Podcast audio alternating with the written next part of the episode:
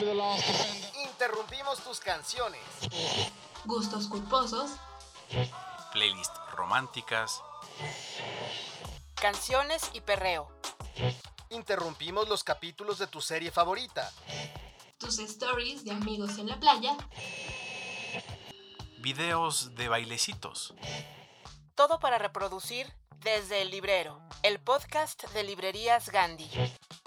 No se te ocurra reproducir otro podcast. Sigue leyendo, sigue escuchando.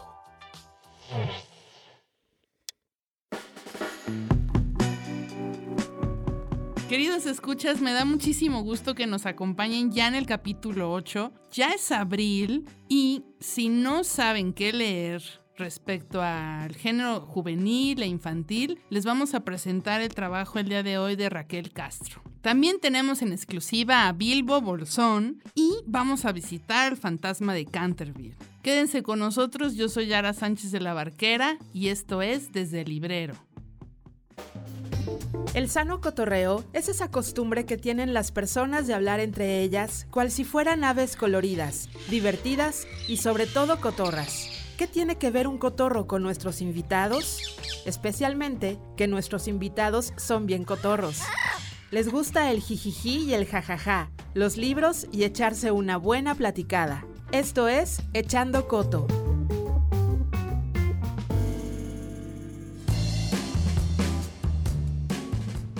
Si ganar el Premio Internacional Gran Angular ya es una proeza, ¿qué otro escritor de literatura juvenil puede presumir de, además, haber sido galardonado con el Premio Nacional de Periodismo durante dos años consecutivos? Esa persona es Raquel Castro, escritora mexicana, fresca, llena de vitalidad, juventud y una gran curiosidad por la música los relatos fantásticos, el horror, la comida y el amor que surge a borbotones en la adolescencia, pero que ella ha vuelto una filosofía de vida y un lenguaje literario. Raquel es una prolífera cuentista. Ha participado en un vasto ramillete de antologías, y una de las que más nos cautivan es El Hijo del Lechero, en Encore, en el 2015, una serie de cuentos basados en el rock, publicada por Resonancia. También les recomendamos leer El Plan Perfecto, que forma parte de Así se acaba el mundo, NSM Ediciones, publicado en el 2015, y El ataque de los zombies, parte 1500, cuentos publicados por Libros UNAM en el 2020.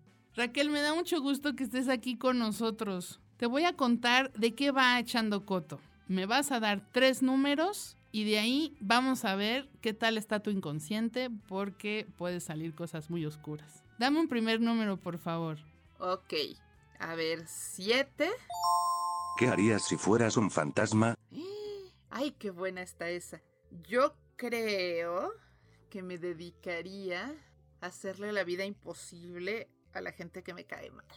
Este, ya sabes, moverles las cosas del lugar, esconderlas, volverlas a poner en su sitio. ¡Qué mala! Escribir recaditos en el polvo y luego borrarlos. No, bueno. y por supuesto, completamente quietecita y muda cuando llamara a otras personas para decirles, mira, pasó esto. No, aquí no pasó nada, no sé qué te pasa. Y sabes qué, usaría una sábana. Por supuesto que usaría una sábana. Old school. Sí, es el atuendo del fantasma que se respeta. Muy bien, no, pues está medio maléfico. Pero leve, o sea, no, no, no les no, no les haría este así que se elevara la cama o, o que vomitaran sopa de chícharos. No, no, no, o sea, bromitas así estudiantiles. Ah, bueno, bueno, entonces sí, está bien. No me vengas a ver a mí, pero está bien. Dame uno más. Diez. ¿Quién gana en una pelea? ¿Cthulhu o Godzilla?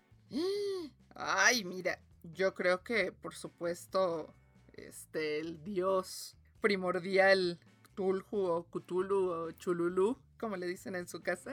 Exacto.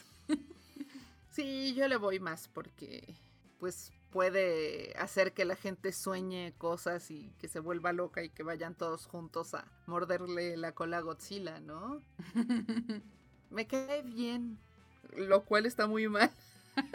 Me estoy revelando aquí como un ser bien maligno, ¿verdad? Pero no, es con cariñito. Pásame otro número, porfa. 14. ¿Qué prefieres? ¿Una oración para ángeles? ¿O ¿Un conjuro para brujas? ¡Chin! sí, no, pues es que sí, las brujas. Sí, sí, yo sé que están Sí, en- caray. en tu corazón. Pero sí. Sí. tienes como, o sea, hay brujas que no son tan malhechoras, ¿no? No, de hecho hay brujas que son buena onda y hay fantasmas lindos y, y Cthulhu tiene estos muñecos de peluche chibi. me gusta, me gustan esos personajes cuando son traviesos, no, no malignos, ¿no? Que este y los ángeles pues los respeto mucho, pero se me hace que son medio ñoños. Debe de haber ángeles, este, badass. Yo, yo Ah, sí, claro. Por ejemplo, el ángel de la muerte en la mitología judía, este Exacto. Azrael, es una cosa tremenda que además este se supone que es todo ojos. Imagínate qué cosa tan Ugh. terrorífica. No. Y no, sí hay unos ángeles bien pavorosos. Este, Y brujas Pero- también, como la de Roald Sí. Dahl. sí, sí. Las brujas que me caen gordas son las que abusan de la gente que no se puede defender, en especial de los niños, ¿no? Exactamente. Esas son feas. Y mejor tenerlas de, de nuestro lado. Y saber un poco también, sí, pues sí, tener el libro ahí, el acceso al libro de encantamientos, ¿no? Sí. te- se te cruza una. Ay, sí, ya, ya me estoy preocupando de mi compás moral, ¿eh? Es más, mira, te voy a dejar una cuarta, porque esta ver. está hecha a tu medida. ¿Cómo quieres servido tu apocalipsis? ¿Con zombies? ¿O con aliens? Híjole, zombies. Ahora podemos mezclarlos y que sea un virus que venga del espacio, ¿no? Y que haga zombies a la gente. para que le demos saborcito al apocalipsis. Sí, no, yo sé que, bueno, tus nervios son de acervo, amiga, porque... No, ¿sabes qué sí me daría terror? Este, un apocalipsis bíblico, o sea, con ángeles y trompetas y, y este, el rapto de los justos y todo eso. Eso sí, me, como está descrito en el, en el apocalipsis, tal cual, esa es una gran historia de terror, sí, sí. Me da más miedo que los zombies. Muchísimas gracias, Raquel.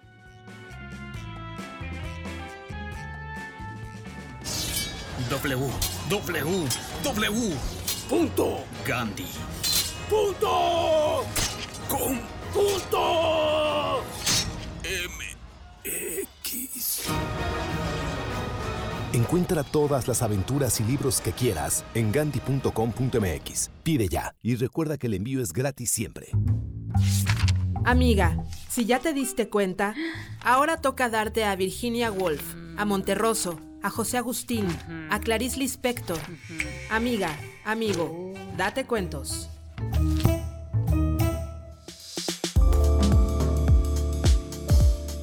El fantasma de Canterville es un relato de nuestro querido escritor, dramaturgo y poeta irlandés Oscar Wilde. Este cuento ha sido llevado al cine, al teatro y se han hecho versiones para los libros de texto gratuitos y hoy lo tenemos para ti en Date Cuentos. Hoy escucha con nosotros El fantasma de Canterville. Oiga, Don Otis, me halaga muchísimo que tenga tanto interés en adquirir mi castillo de Canterville, pero debo advertirle que ahí vive un fantasma fastidioso. Si le dijera que ningún empleado ha querido quedarse en el castillo, solo el ama de llaves, a la que le pido contrate si compra el castillo. Señor Canterville, le agradezco su advertencia, pero es necesario que sepa que somos fanáticos de estas historias. ¿Ubicas a Cañitas o a Dross?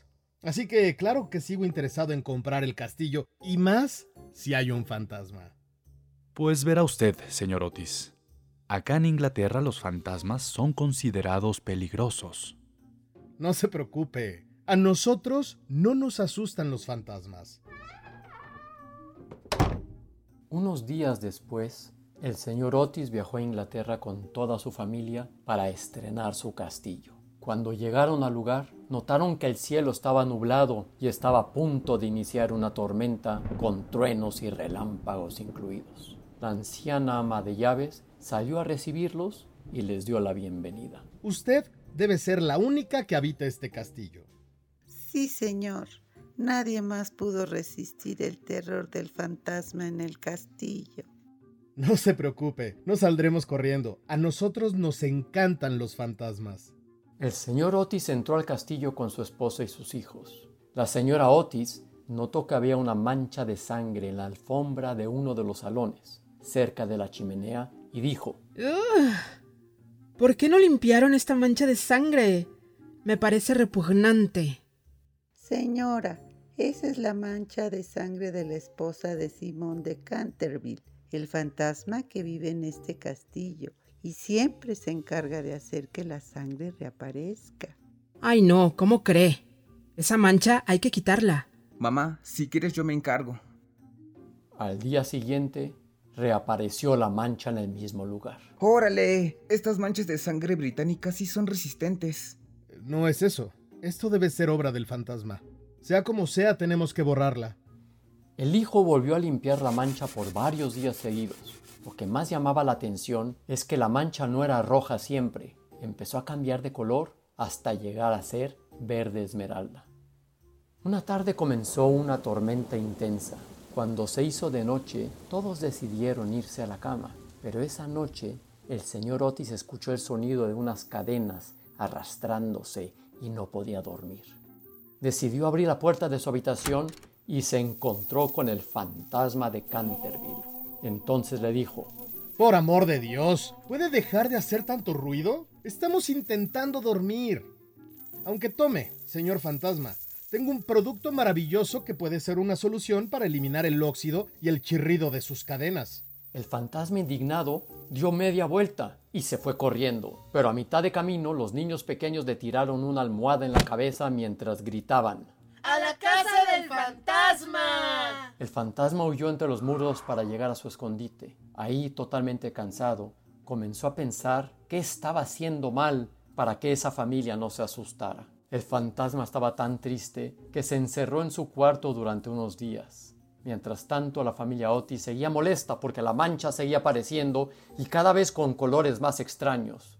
El fantasma no quería darse por vencido y planeó una nueva aparición, pero mientras preparaba el disfraz, un sonido fuerte despertó a la familia y lo vieron en el suelo aplastado por una armadura de hierro que intentaba colocarse.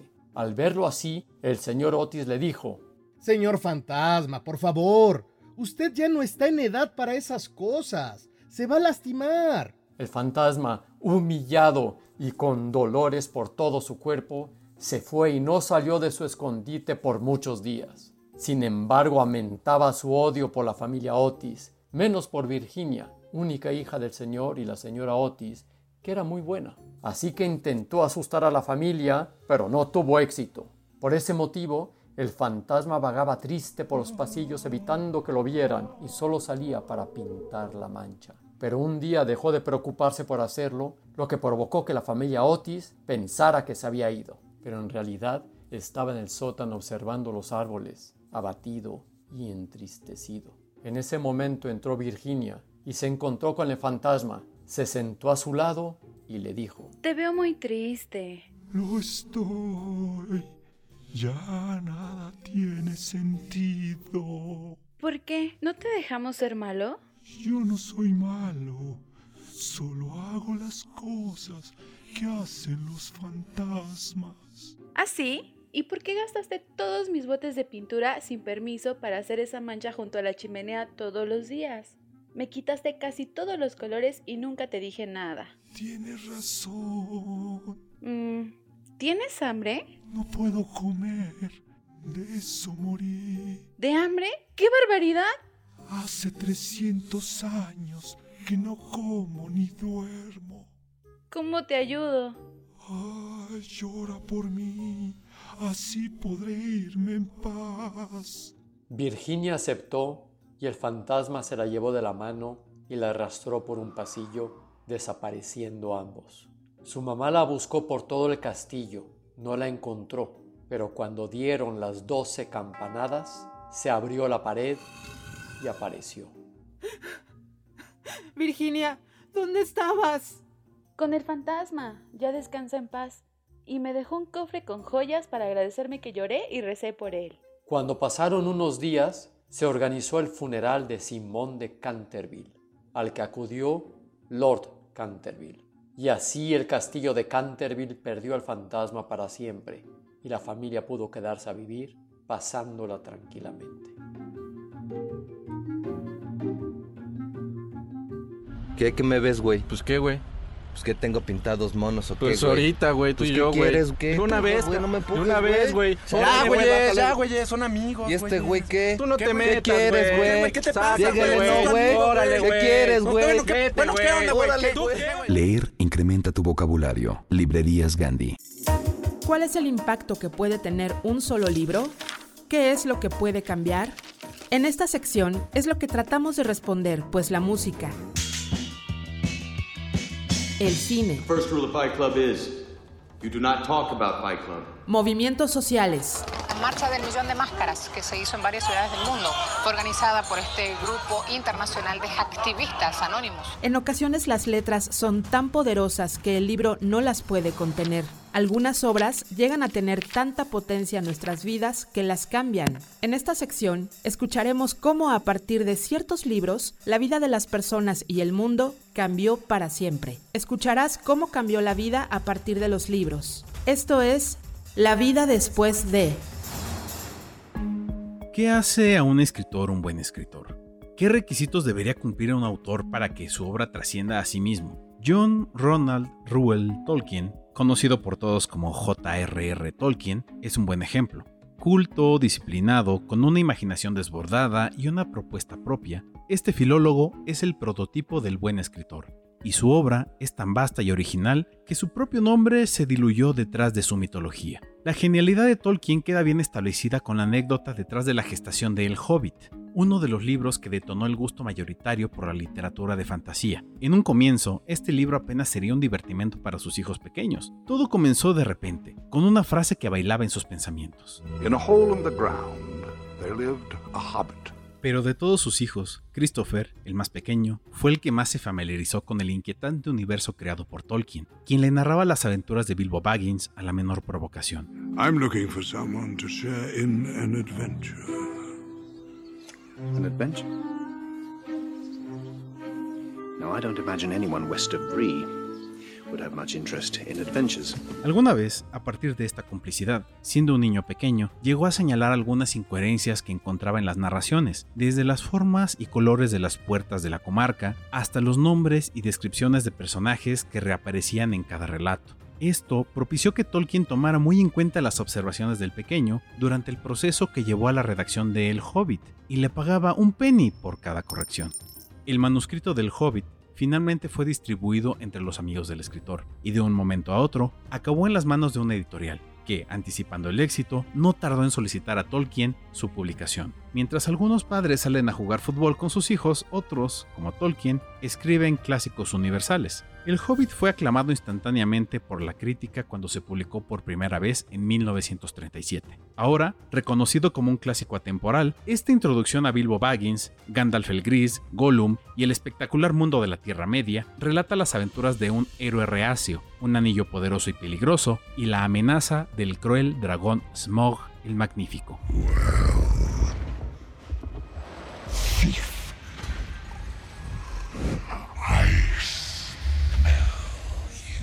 Es una obra que a la fecha nunca ha dejado las imprentas. Su legado continuo vive en variadas adaptaciones para teatro, cine, radio, juegos de mesa, videojuegos e incluso muchas de estas adaptaciones han recibido reconocimiento por méritos propios. Tolkien se instaló en la psique de los amantes de la literatura, particularmente de la fantástica, que no podría explicarse sin la influencia de la mitología que comenzó con una frase perdida y un libro para divertir a sus hijos. Raquel, explícanos cómo te marcó el Hobbit. Creo que fue un libro que probablemente el primero que yo sentí así como que hay un antes y un después en mi vida. Me lo regaló un tío. Mi mamá dijo, no está un poco chica para ese libro porque pues estaba gordo y sin ilustraciones. Yo tenía 11 años, realmente no estaba tan chica, no, no, no. Pero en el momento en que lo abrí y empecé a leer esas descripciones de este mundo que es tan distinto al nuestro y a la vez tan parecido y como creo que la parte de las descripciones fue lo primero que me, que me ganó por completo, ¿no? Que parecía que, que pudieras meter la mano y tocar las plantas, probar esa comida, no sé, fue impresionante. Realmente me senté en un sillón hecha bolita con mi libro en las manos y creo que no hice otra cosa hasta que lo acabé de leer. Me hablaban para que fuera a comer y yo brincaba del susto y era así como de, perdón, ¿dónde estoy? Me hacía pensar como que al mismo tiempo era histórico y no, como si fuera un libro perfectamente histórico de un mundo diferente, que no era lo que yo estaba acostumbrado con la fantasía, ¿no? Que era como mucho más clara la frontera entre mi mundo y el del libro. Y como que siempre había esta lejanía que te da el que desde el principio te digan, hace mucho, mucho tiempo, como que ya sabes que eso significa que no tiene tanto que ver contigo. Y pues nada, acabé de leer El Hobbit y me quedé, quiero más, ¿no? Lo quiero volver a leer, quiero leer más de esto, quiero escribir como este señor, así, yo quiero contar historias así. Fue realmente impresionante. Gracias Raquel. Me asus... No, no, no. Me gusta cuando callas porque estás como ausente. No lea feo. Lea bonito. Sí, venga a Lea Bonito de Librerías Gandhi. Compre los libros que quiera y aproveche la más grande variedad de libros a los mejores precios que solo Librerías Gandhi puede ofrecer. Ofertas. Ofertas como todo el año. Es decir, la promoción Lea Bonito no tiene nada de especial. Pero se oye bonito. Venga a Gandhi. Y si lee mucho, pues leerá bonito. En exclusiva, para el podcast de Librerías Gandhi, tenemos a los personajes que ya leíste, pero que hoy podrás escuchar responder a nuestras preguntas en Meta Entrevista de Personajes Literarios, donde la realidad quiere superar a la ficción.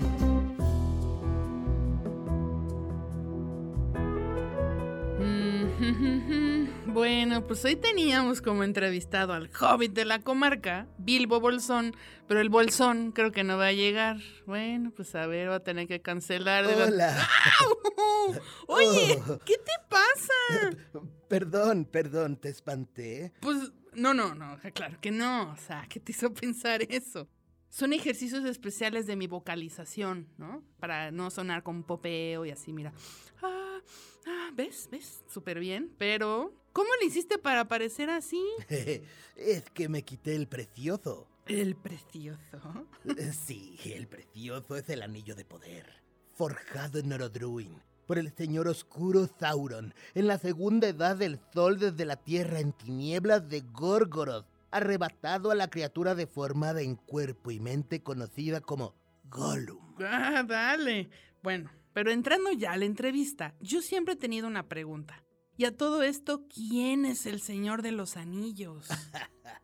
Ay, Yara, hay muchos, muchísimos. ¿Ah, neta? Sí, hay en el centro histórico, en las calles de Madero y Palma. Ahí hay muchos señores de anillos, collares y alhajas. De hecho, cada que quiero limpiar mi anillo, lo llevo ahí y una vez fui y... y, y, Ay, y- pa- y- ¿pasa algo? Eh, eh, No, no, no lo encuentro. Estoy seguro que lo tenía aquí hace solo un momento. ¿El anillo? Ya sé, ¿dónde está? ¿Dónde está? Ustedes, ustedes lo agarraron, ¿verdad? Oigan, yo no quería decirlo, pero la neta, hace una semana también se me perdió un anillo aquí.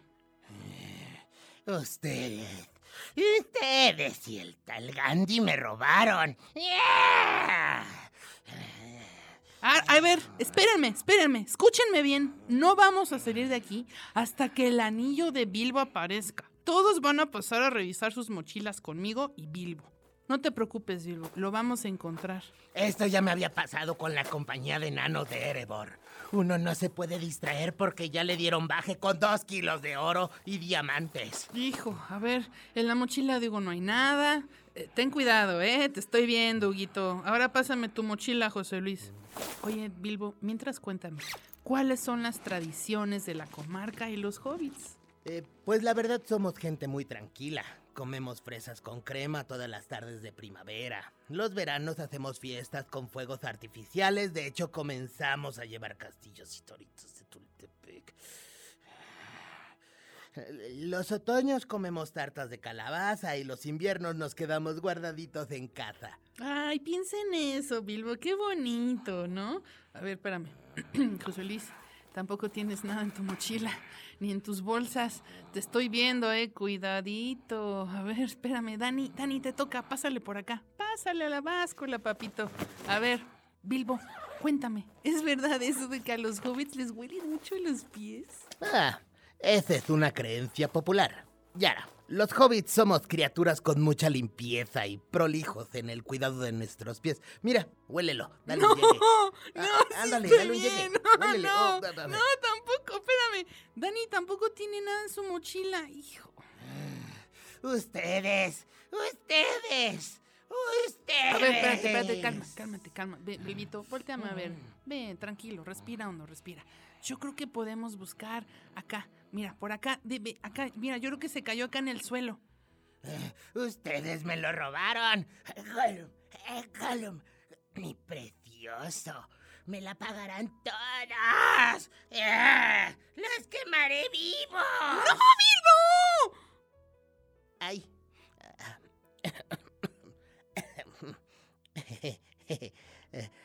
Ay, aquí está. Eh, no me había dado cuenta que en la bolsa de mi saco seguía. Qué cosas, ¿verdad? Eh, eh, Yara, ¿te sientes bien? ¿Por qué estás tan pálida? Achis, ¿en qué momento saqué mi espada antiorcos? Oigan, ¿y quién prendió mi antorcha? Con gusto se las presto, pero solo pídanme las cosas. Te pasaste, qué bestia de verdad. Que no es considerado, Bilbo, ayuda psicológica.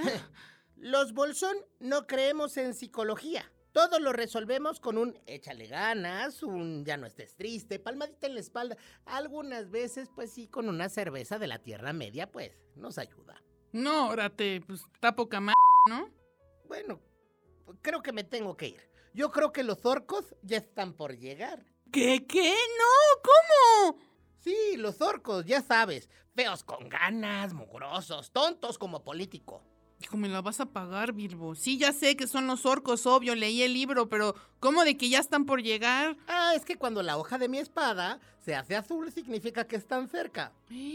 No friegues, qué ch... son Sí, estas. Bueno, bueno, nos vemos, ¿eh? Gracias por la entrevista. Adiós. ¡Hobbit tonto! Ya desapareció este güey y nos dejó con un ejército de orcos afuera del estudio. Bueno, a ver, muchas gracias por escuchar la meta entrevista. Lo esperamos en el próximo capítulo desde el librero. A ver si tenemos estudio.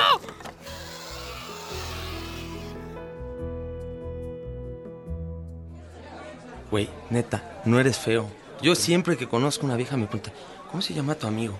No eres feo, me cae. Tú peinado te ligas una modelo, hijo. Estás que no te peinas. Si yo fuera vieja te tiraba la onda. Me cae. Uh, Psicología. Libros de todos los géneros y corrientes en librerías Gandhi. Imágenes. Figuras retóricas. Sonidos. Compases. Temas recurrentes. ¿Cuál es la idea preponderante en la cabeza de Raquel Castro? ¿Cuál es su leitmotiv?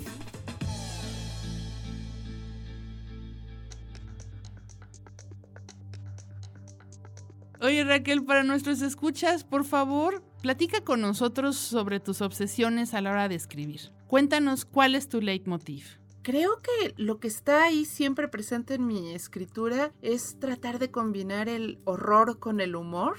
Me interesa mucho el cómo se puede retomar un recuerdo que puede ser la cosa más trivial y anodina y encontrarle la parte fantástica y maravillosa que puede ser muy divertida o muy tremenda, ¿no? Y creo que eso es lo que yo veo constantemente en lo que escribo, casi como obsesión. Y te mantiene muy fresca, yo creo, ¿no? Porque no es una combinación fácil de lograr y también en los escritores que tenemos en México, también creo que se podría dar fácilmente, pero no es algo que exploren muy comúnmente, ¿no?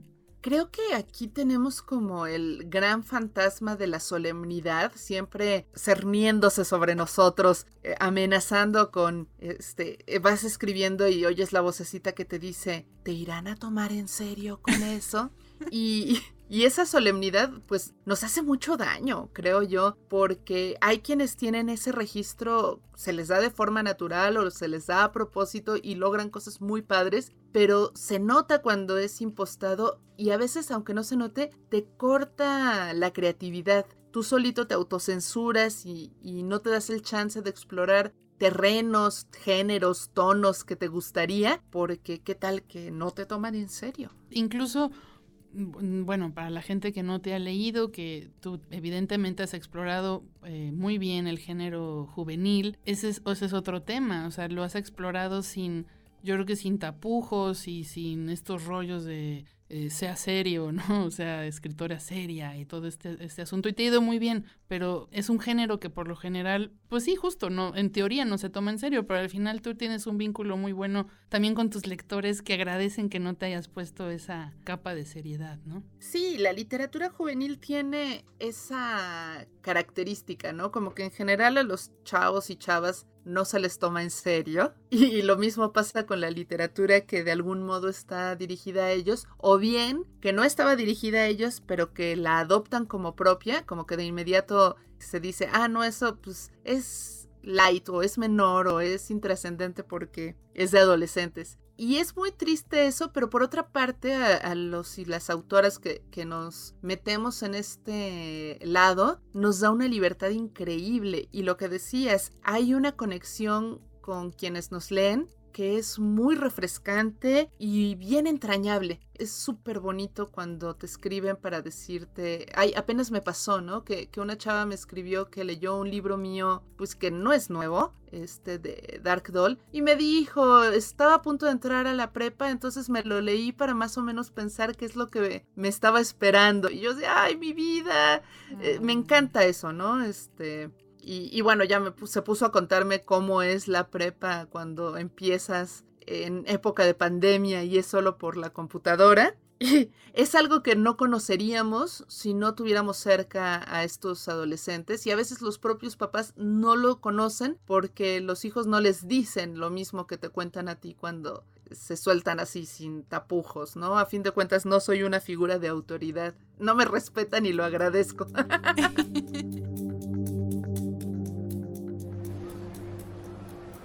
Señorita, buenas tardes. Quiero dos boletos. ¿Para la sala 1 o para la 2? Para la sala 1. Ya no hay. Entonces, para la sala 2. Tampoco hay. Surrealismo. Libros de todos los géneros y corrientes. En librerías Gandhi. En esta sección hablaremos sobre las noticias más importantes en el mundo cultural comentaremos sobre las novedades editoriales y tendremos entrevistas con actores y personajes de la cultura mexicana e internacional. Esto es Cultura Lees, la sección informativa de Desde el Librero. Esto es lo más relevante del mundo de la cultura. Esto es Cultura Lees.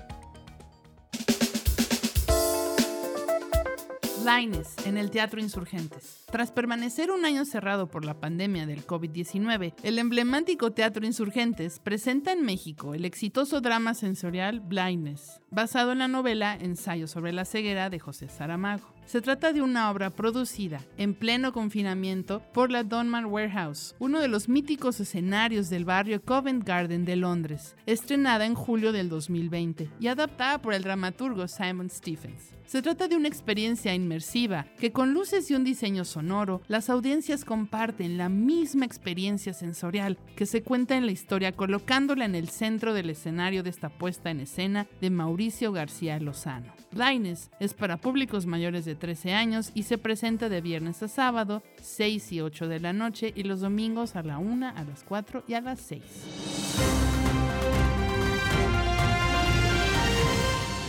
Ideal también es como debería ser, creo, el ideal de todo escritor es ser releído. Y para ser releído pues se necesita mucho trabajo.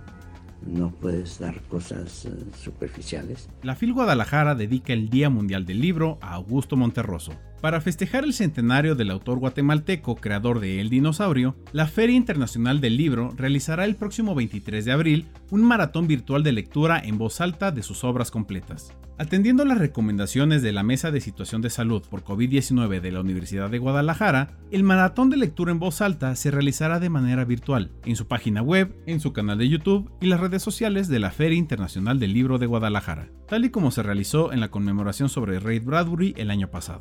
El Día Mundial del Libro es una celebración creada en 1995 por la Organización de las Naciones Unidas para la Educación, la Ciencia y la Cultura, UNESCO, y desde el año 2002 la FIL Guadalajara celebraba este día con una lectura pública en voz alta en alguna plaza pública de la ciudad. Para saber más sobre cómo se llevará a cabo esta celebración, consulta las redes de la Feria Internacional del Libro de Guadalajara.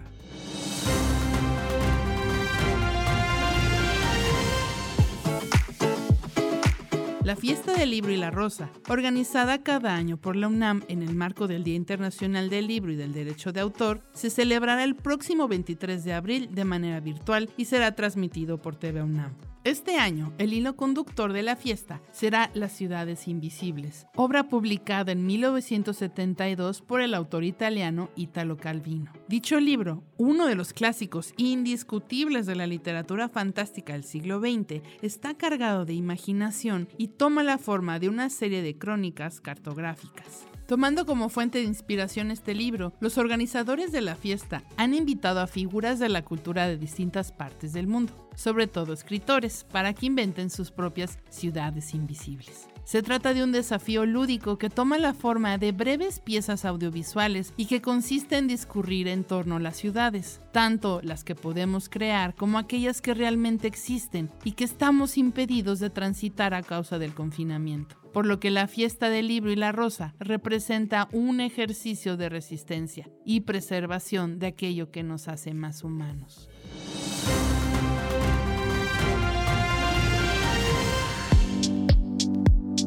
Jenny Lewis conversó con nosotros sobre las diferencias entre grabar un álbum antes de la pandemia con la situación actual en la que grabó su nuevo material. This music is free and from the heart. And it is completely 100% what I make on my phone and send today. Toda esta música es gratuita y desde el corazón.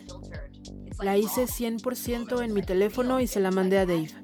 Sin filtros, cruda. Así que es una versión tan real como lo es mi musicalidad y mis habilidades de ingeniera. No es completamente profesional, pero de alguna manera tiene este espíritu diferente dentro. Consulta el resto de la entrevista en máscultura.mx y revistalemos.mx.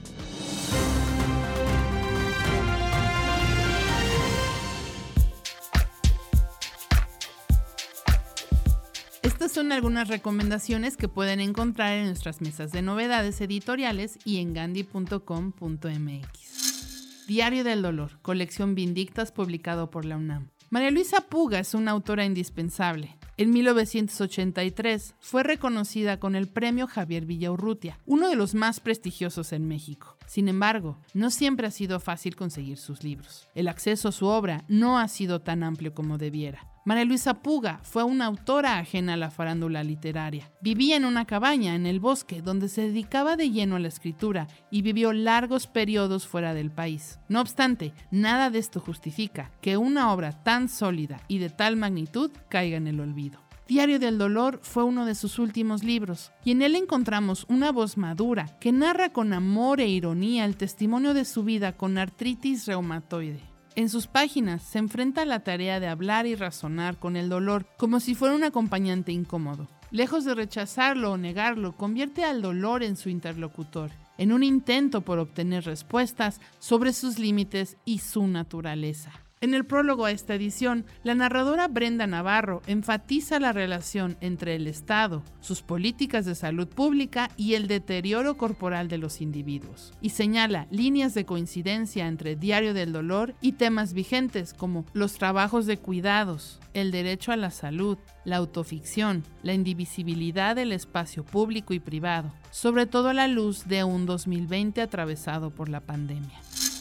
Cascarón roto, Almadía, ¿Qué tienen en común la amistad, la mexicanidad y el miedo a volar en un avión? Muy probablemente solo comparten entre sí la dificultad radical para recibir una definición o justificación definitiva, pero es precisamente ese umbral de incertidumbre el que Teddy López Miel elige como punto de partida para construir los ensayos que componen este libro. A partir de estos insondables pretextos argumentales, la autora recorre sus recuerdos de infancia y juventud, sus inicios en la poesía en los pasillos de la Facultad de Filosofía y Letras de la UNAM, las tensiones entre un grupo de amigos en París, las controversias que diversos intelectuales han sostenido sobre el espíritu nacional y la modernidad de la poesía mexicana, la afición de los escritores por los festivales literarios, las tragedias aeronáuticas que han marcado a su familia, las ideas de grandes pensadores antiguos y contemporáneos sobre la amistad, si el ensayo es el reflejo más transparente del pensamiento individual, esta colección nos da acceso al itinerario de viaje de una de las inteligencias más singulares de la actualidad. El diario de Virginia Woolf, volumen 1, 1915-1919, en editorial Tres Hermanas. Con traducción de Olivia de Miguel y prólogo a la edición en castellano de Inés Martín Rodrigo, el 1 de enero de 1915, ya casada con Leonard Woolf, y en su casa de Richmond, Virginia Woolf decidió registrar diariamente sus quehaceres y reflexiones. Era una escritora de genio indiscutible y una mujer atormentada, víctima de una dolorosa depresión que la dejó inerme solo seis meses después del comienzo de aquellas páginas íntimas. No obstante, volvió a ellas en agosto de 1917. Nada hay más secreto que un diario. Lo que revela siempre explica lo que uno es. ¿Quién no quiere adentrarse en la psique de Virginia Woolf, autora de obras que dan luz al siglo XX y que son germen a su vez de miles de novelas y ensayos? Este volumen recoge las primeras reflexiones de la mujer novelista y nos ayuda a comprender los distintos personajes que conforman el gran elenco desplegado en su ficción.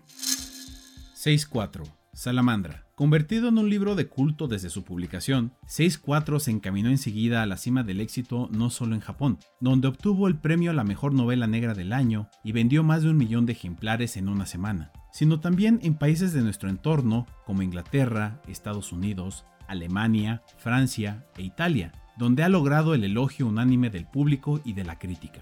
En enero de 1989, una niña de 7 años llamada Shoko Amamiya fue raptada y asesinada al norte de Tokio. Durante los cinco días que duró la agonía, los padres estuvieron pendientes de las llamadas telefónicas del secuestrador, que logró desaparecer con los 20 millones de yenes del rescate. Nombre en clave del caso, 64 una tenebrosa e hipnótica inmersión en un crimen cuyas pesquisas dosificadas magistralmente nos permiten calibrar el formidable talento literario de Hideo Yokoyama y así conocer los claroscuros en una cultura sin igual.